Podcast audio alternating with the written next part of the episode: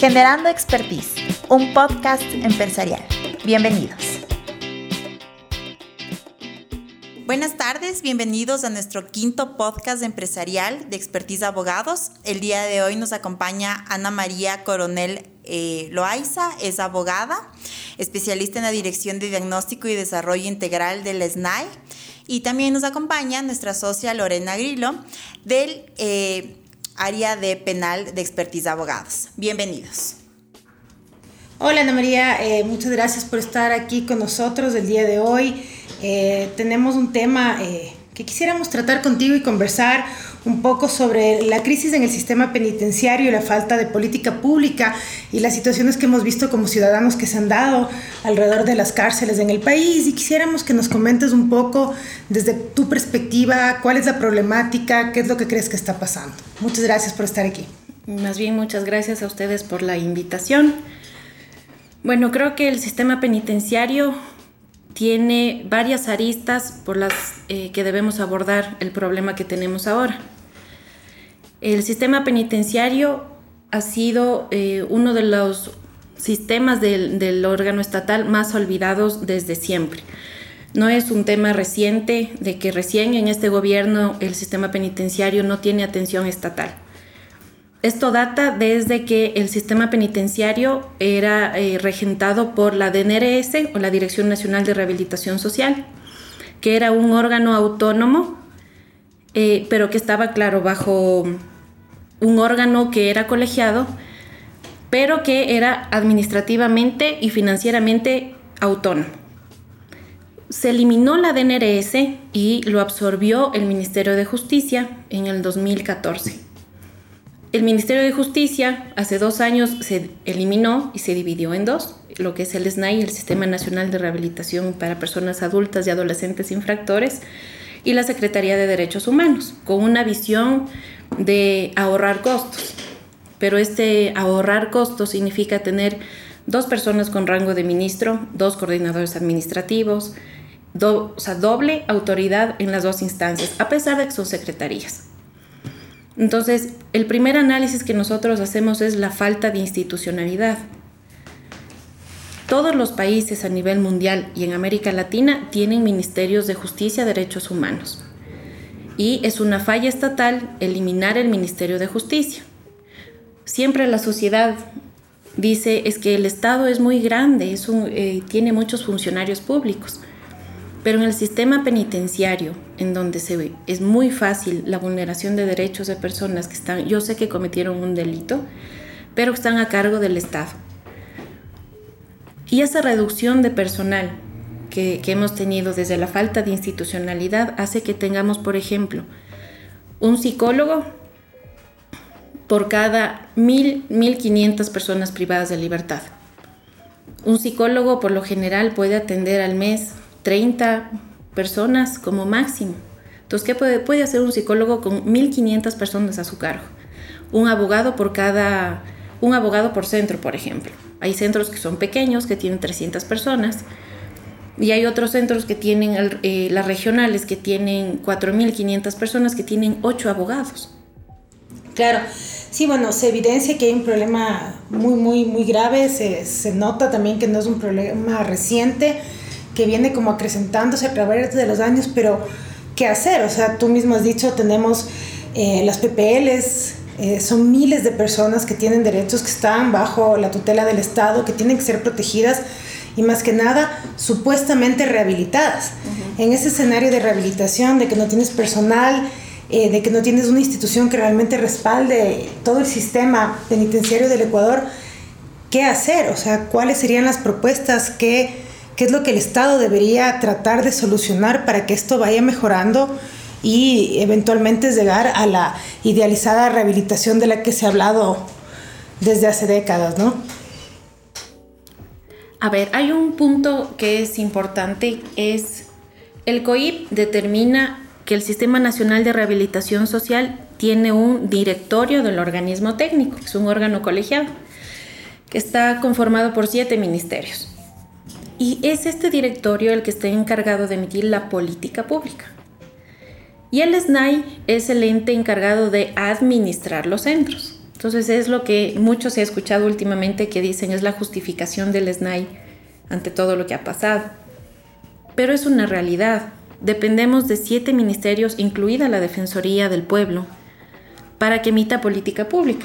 Y no lo hacen. Lo que hacen es, creo que estatalmente nos hemos convertido en mucho el tema de no es mi competencia. Por ejemplo, el MIES dice, yo solo atiendo a personas que están en vulneración en ese momento de los derechos.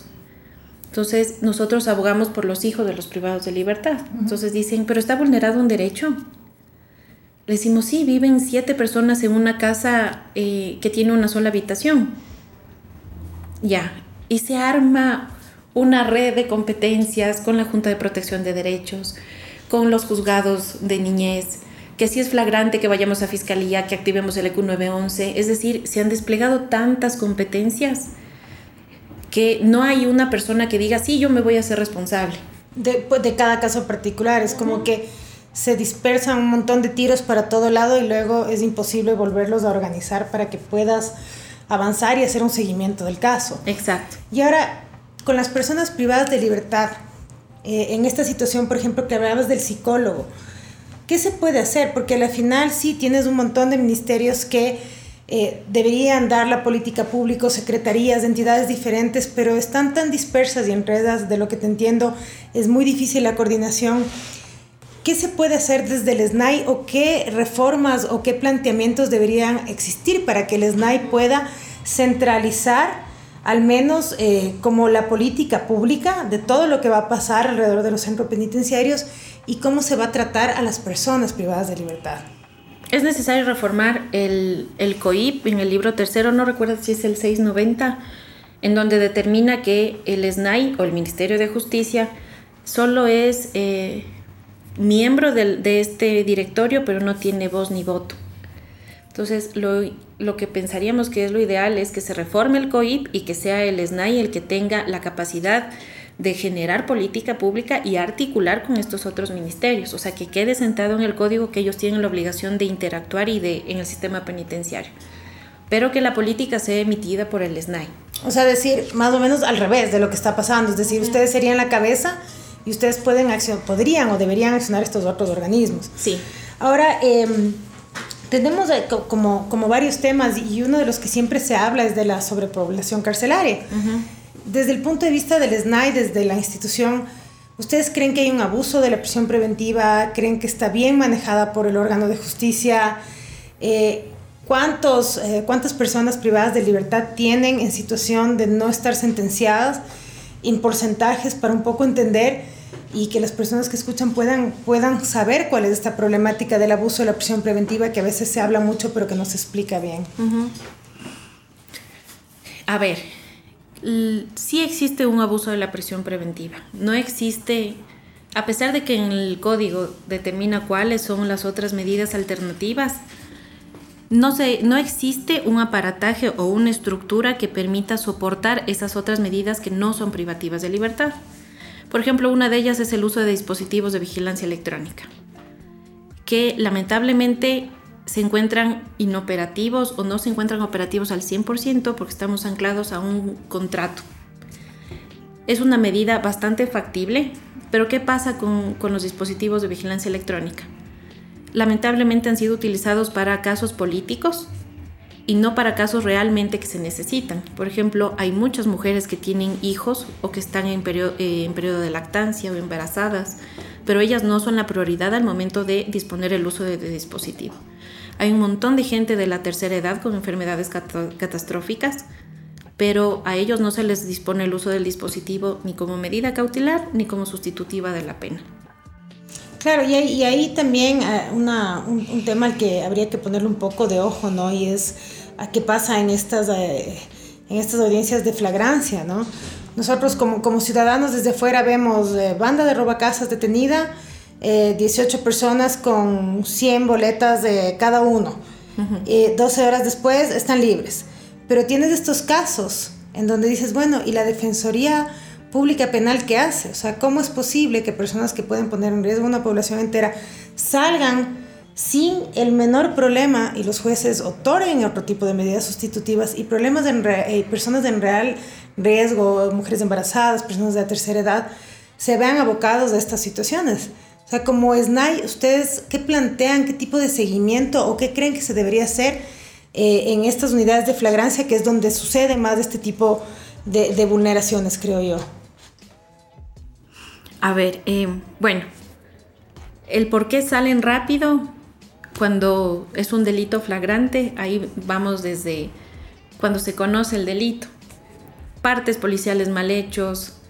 Los policías se demoran a veces por la carga de trabajo, también se demoran más de las 24 horas. Entonces los defensores dicen, oye, ya pasó las 24 horas, ya tienen que salir. Y eh, hay una sobrecarga también para los jueces eh, que están en turno, en flagrancia y los defensores públicos lo que hacen siempre es eh, el proceso abreviado. Dicen, sabes que lo, lo, favorable para ti siempre va a ser el proceso abreviado. Entonces, por ejemplo, ese es otro tema que estamos lleno de gentes con procedimientos abreviados.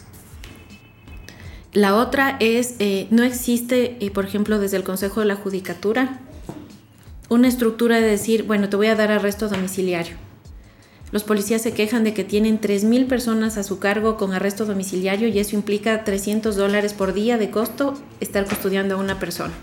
La salida debería ser tener los dispositivos de vigilancia electrónica. Y como no hay esas opciones, lo que dicen es eh, prisión preventiva. La otra que es presentarse ante el juez o ante el fiscal. Eh, son medidas que se las toma, pero rara, muy rara vez. Y es porque los jueces dicen, ¿cómo me voy a cargar yo más de trabajo? Haciendo que se presente un montón de gente. Entonces yo creo que administrativamente sí se podría trabajar con la judicatura metodologías y un departamento que se haga cargo de las medidas no privativas. Yuri, ¿qué hacemos con el tema de la mediatización de los casos? ¿no? Porque tú ves, y volvemos a la comparación, ¿no? Eh, banda de asaltantes de robo a mano armada que se metieron a 25 casas, eh, les dan medidas sustitutivas y tienes una persona eh, que es un funcionario público con cinco PhDs, eh, cuatro títulos de científico reconocido a nivel internacional con una prisión preventiva. Entonces, no entiendes, no entiendes y dices, bueno, ¿dónde está la equidad en esto? ¿Dónde está la lógica? Y al parecer no hay una lógica que responda sino a Estamos mediatizando los casos complicados, estamos forzando prisiones preventivas que no deben suceder y donde deberían suceder o donde debería el juez ver un riesgo, simplemente no lo encuentra. Entonces, ¿quién está fallando ahí? Porque, ¿Qué es lo que ustedes creen? ¿Cuál es la fada medular en este tema de las medidas? Que no hay una política criminal, porque eh, la, la discrecionalidad que tienen los jueces a veces son tan amplias en el tema penal que puede abrirse la puerta a, varios temas hasta de corrupción. Si tuviéramos una política eh, criminal en la que se capacita policías, jueces, fiscales, al mismo sistema penitenciario, se podría determinar el riesgo que existe de fuga, por ejemplo, o el riesgo de reincidencia de una persona. Pero si no tenemos un análisis criminológico de esa persona, aunque sea básico, caemos en estas discrecionalidades judiciales muchos fiscales dicen, este por favor arresto domiciliario acorde al análisis o el otro le piden eh, prisión preventiva y muchas veces los jueces responden o dictaminan contrario a lo que pide fiscalía, por ejemplo. Y yo creo que es porque no existe una perfilación o una capacitación de los jueces de cómo yo perfilo el riesgo de esa persona de reincidencia o de fuga. Y se vuelve todo muy discrecional. Claro, ¿y quién debería hacer ese trabajo? Porque a la final el juez se sienta el rato que le entra a la sala se entera de qué se trata. En la audiencia de flagrancia o de formulación de cargos, el juez no tiene un conocimiento anterior. Entonces, eh, difícilmente va a poder hacer una perfilación de este tipo, la de la que tú planteas. ¿Quién debería presentar esa, esa perfilación? ¿Debería haber otra institución ahí que se haga cargo de esto? ¿Cómo se debe solucionar este asunto para que las medidas sean técnicas? un poco lo, que quiero eh, plantear aquí es que una medida efectivamente no puede ser discrecional que un juez te quede viendo y diga, bueno, sí le doy, no le doy. Sí, eh, sino que sea técnica. ¿Qué crees tú que debería pasar o quién debería articular este, este punto medular?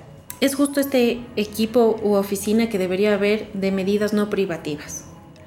Y yo considero que los jueces penitenciarios y los jueces penales, especialmente los que están en flagrancia, deberían tener un grupo de apoyo atrás que debería tener un psicólogo y una trabajadora social dentro del despacho de los jueces.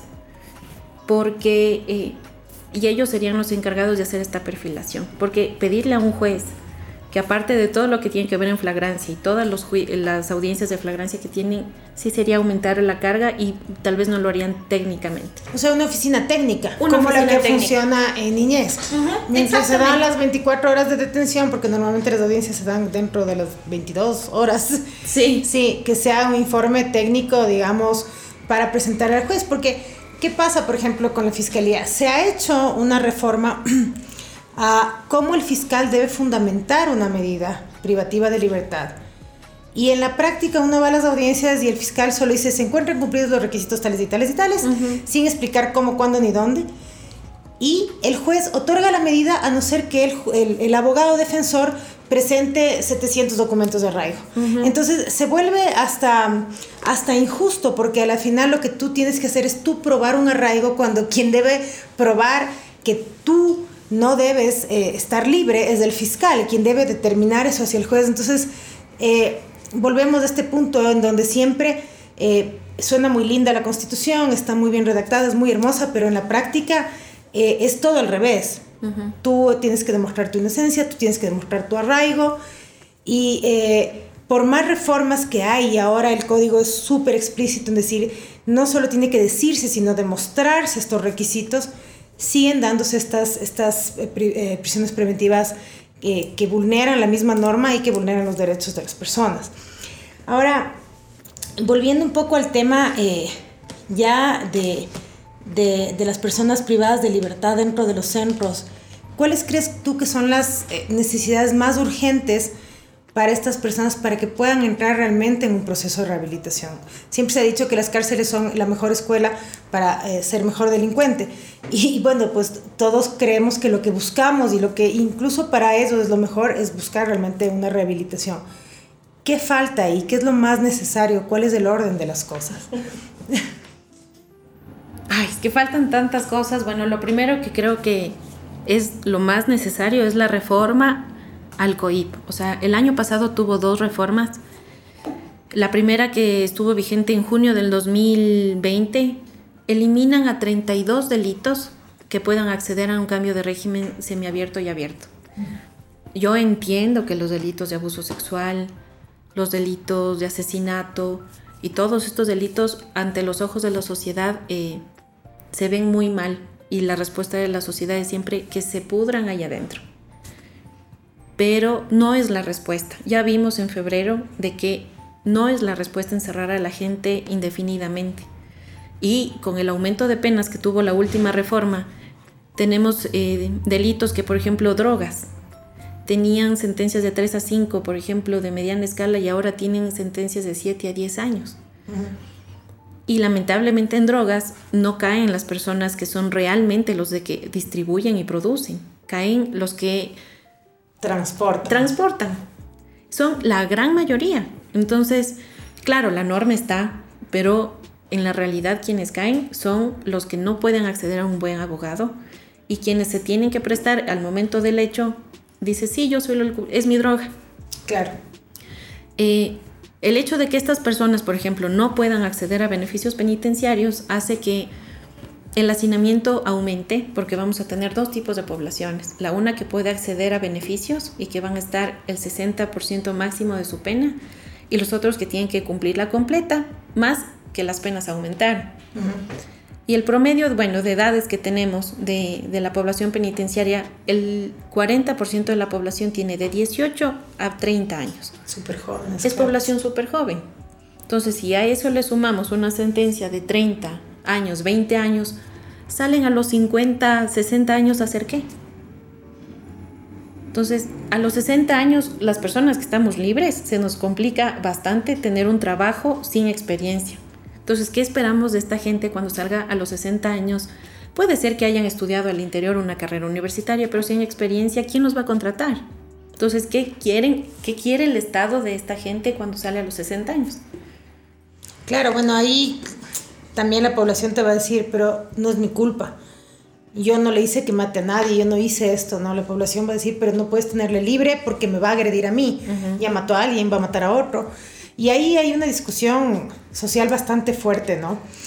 Pero, eh, ¿qué hacer dentro de los mismos centros? Eh, por ejemplo, lo que se ve desde afuera o parece desde afuera es que no hay principalmente una, una debida eh, discriminación de los presos, es decir, están mezclados de tal manera que la persona con la que yo comparto celda o las personas con las que yo comparto celda son súper peligrosas para mí porque yo soy un estafador. Yo giré un cheque en cuenta cerrada y, le saqué a una persona 20 mil dólares, pero estoy durmiendo con ocho asesinos, con eh, cinco personas que forman parte de una de las bandas más peligrosas. Entonces, me vuelvo otra potencial víctima, estando en un lugar en donde no debería. Entonces, ¿qué pasa con esta, esta discriminación de la mediana, de la, de la máxima seguridad y de la mínima seguridad? Ya, ahí eh, es otra vez la falta de normativa. El COIP en el libro tercero solo determina máxima, media y mínima seguridad. No determina los mecanismos de clasificación de la, de la población penitenciaria. Entonces, eso baja a un reglamento. Entonces, a nivel de reglamento, es un documento bastante maniable por la, cada autoridad que pasa por el SNAI. Entonces, como no va gente técnica en su mayoría a liderar eh, eh, el SNAI, dice, ay, pobrecitos, están muy duras estas medidas, pongámosle otros mecanismos de clasificación. Y así han variado, por ejemplo, el reglamento del Sistema Nacional ha sido reformado eh, seis, siete veces. Desde el 2014 el primer reglamento salió en el 2017. Entonces, del 2017 y tenemos la última versión del reglamento en agosto del año pasado.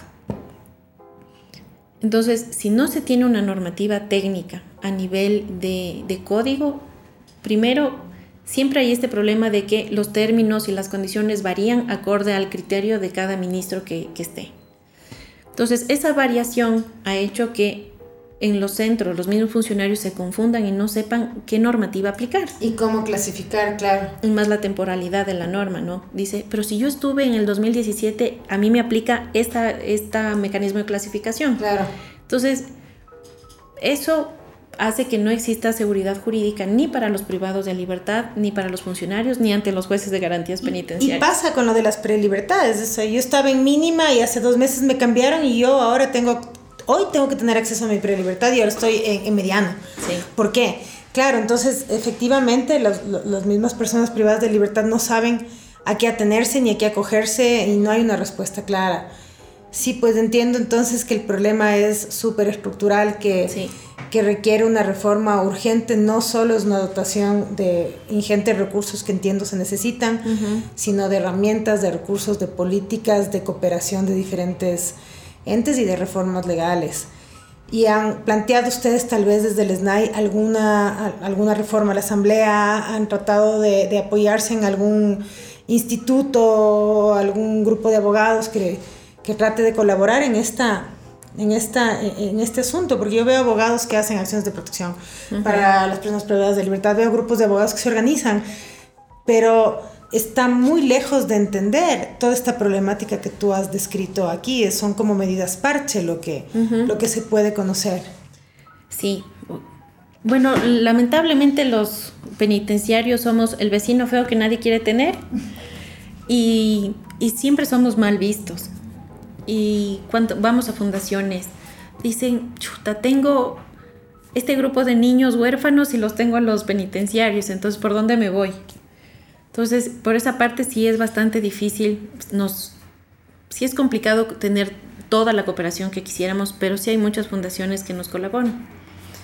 Respecto, por ejemplo, a los abogados que ponen las acciones de protección, muchas veces hemos visto que es protagonismo para hacerse conocer en el mundo penal, porque ese tema también es hacerse conocer en el mundo del sistema penitenciario hace que, ah, este abogado me sacó con una garantía penitenciaria súper rápida. Entonces se hacen conocer y ellos hacen bulla para que los conozcan y obviamente no hacen gratis, no les cobran. Y por ejemplo, un trámite de beneficio penitenciario debería haber un abogado solo cuando es la audiencia y cuando tal vez tiene un informe que no sea favorable. Sí funciona el sistema porque hemos visto, yo particularmente he visto casos en que la carpeta está desaparecida. ¿Cómo se desaparece una carpeta de, una, de, de, un papel? No, está desaparecida la carpeta. Cinco meses. Entonces, si esa persona que está dentro de la cárcel no tiene alguien que le tramite afuera, ¿cómo aparece la carpeta? Entonces, si pasan cosas, eh, idealmente eh, en el sistema que nosotros tenemos modulado, el fiscal es el abogado del Estado y, y las personas no deberían tener un abogado. Pero tienen que tener porque si no las cosas no funcionan peor ahí ya cuando estamos hablando de, de, que una persona quiere tramitar una, una, un beneficio, realmente el deber ser es bien diferente a lo que es, ¿no? Lo, lo que pasa, lo que decíamos hace un rato de la Constitución, está todo muy lindo, muy escrito, muy hermoso, pero en la práctica nada funciona así. Y finalmente, em, bueno, me dices que tienen apoyo de fundaciones y esto, y, y, y buscar una, una, un, un apoyo un poco más técnico para tratar de plantear esta reforma que entiendo que tú la, la puedes ver como la base de, de, empezar a hacer un real sistema penitenciario de protección de derechos, de rehabilitación y también bajarle un poco y poder enfrentar el populismo penal, que es el tema del que hablábamos del aumento de penas, que, que, tampoco resuelve nada. O sea, al final son, son medidas como parche, mejor le dejamos 40 años y, y en 40 años vemos qué hacemos con él. Es más fácil que que dejarle 20 y, durante estos 20 ver qué vamos haciendo los 20 años con él para que los próximos sean mejores. ¿Qué, qué, quién les apoya? ¿Han buscado? ¿Han, pensado qué? ¿Cómo resolver? Ya. Por ejemplo, cuando dicen adentro no hay rehabilitación, siempre hemos analizado recién el SNAI. El SNAI saca por lo menos seis eh, boletines informativos al día por Twitter y por Facebook de todo lo que se hace a nivel nacional en los centros de privación de libertad. La semana pasada se graduaron en Esmeraldas, por ejemplo, siete chicas del colegio. Pero esa información no vende, esa noticia no vende. Vende los decapitados. Eso sí se conoció hasta a nivel mundial. Pero que seis mujeres que no tenían el colegio acabado y acabaron el colegio en el centro penitenciario, eso no es noticia. Entonces, es un tema también con los medios de comunicación y el morbo también de la sociedad que tenemos todos. Se vende la muerte, pero no se vende la educación. Entonces, para nosotros también es complejo el tema comunicativo. Eh, insistimos un montón a los canales, en redes sociales tratamos de, retuitear y todo para que la gente conozca qué es lo que pasa dentro. Es bonito ver cuando, por ejemplo, alguien que estaba eh, era analfabeto sale, por ejemplo, graduado del colegio ¿Y por qué era analfabeto si tenía 30 años? Es, por ejemplo, porque la sociedad o el Estado no le dio acceso a la educación. La mayoría de nuestra población no acaba el colegio. Claro. Y eso es un problema estatal, es un problema de la sociedad. Un problema social. Entonces ellos dicen, ah, es que por eso se justifica, yo no he acabado mi colegio y no he cometido delitos. Pero si vamos, por ejemplo, a los barrios de donde ellos, donde ellos salen, ya de por sí hasta la policía dice yo no entro porque esa gente es tenaz. Entonces, esa política que tiene la policía y los ministerios de no entrar a esos barrios porque son zona roja, debería ser al revés. Eso es prevención del delito, es donde más deben atender. Entonces, retomando el tema de las actividades que hay en los centros, por ejemplo, las mujeres de Cotopaxi Hicieron miles de batas, mascarillas, estos trajes de bioseguridad para apoyar con el tema de la pandemia. Bueno, eso sí se conoció. O sea, yo, yo, estoy segura de haber escuchado, haber leído sobre eso. Sí. sí. Qué bueno. Pero a nivel nacional estudian más de 19 mil personas. Pero esa noticia no vende. Pero es importante eso, o sea, es decir, tienes, tienes herramientas para rehabilitación y de alguna manera lo que me dices es, bueno, también es una decisión personal, ¿no? Hay personas que no quieren rehabilitarse. O sea, sí existe un sistema de rehabilitación y hay personas que no quieren acogerse a ese sistema y solo están viendo eh, lo que vemos, ¿no? Las guerras de bandas, de quién manda dentro del centro, eh, qué es lo que pasa. Entonces no están abocados a mejorar, sino a seguir en la misma tónica. Con esas personas que hacemos si tenemos un psicólogo. Esa es la, esa es la falla. O sea, cuando decimos que se necesita presupuesto es para contratar personal. Porque cuando hay, hay de todo tipo de privados de libertad, hay los que dicen, no, y esta es la primera y última, y dedican todo su tiempo a hacer la mayoría de actividades que puedan.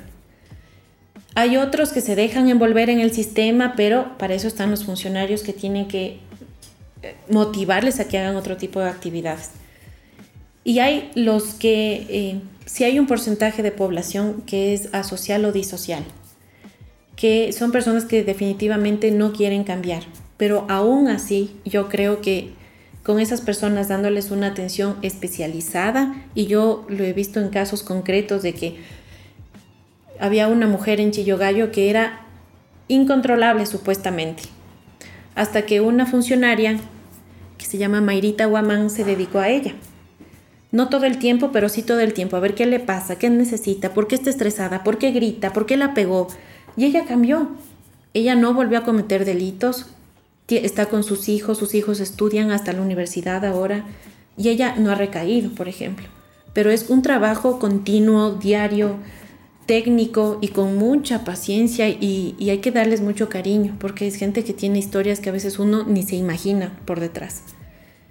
Entonces yo creo definitivamente de que sí hay como rehabilitar a casi todos, pero se necesita una atención especializada.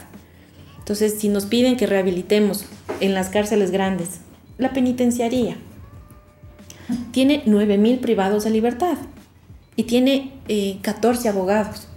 Entonces, que nos exijan y nos digan, ¿por qué esa gente no se rehabilita? Y cuando nosotros como SNAI decimos, es que no me dan presupuesto para personal, ¿cómo hago? Entonces la ¿Con gente, quién rehabilito? Claro. ¿Con quién? Entonces la gente lo que hace es, mayoritariamente voy a sacar los beneficios, pero a veces es, es humanamente imposible.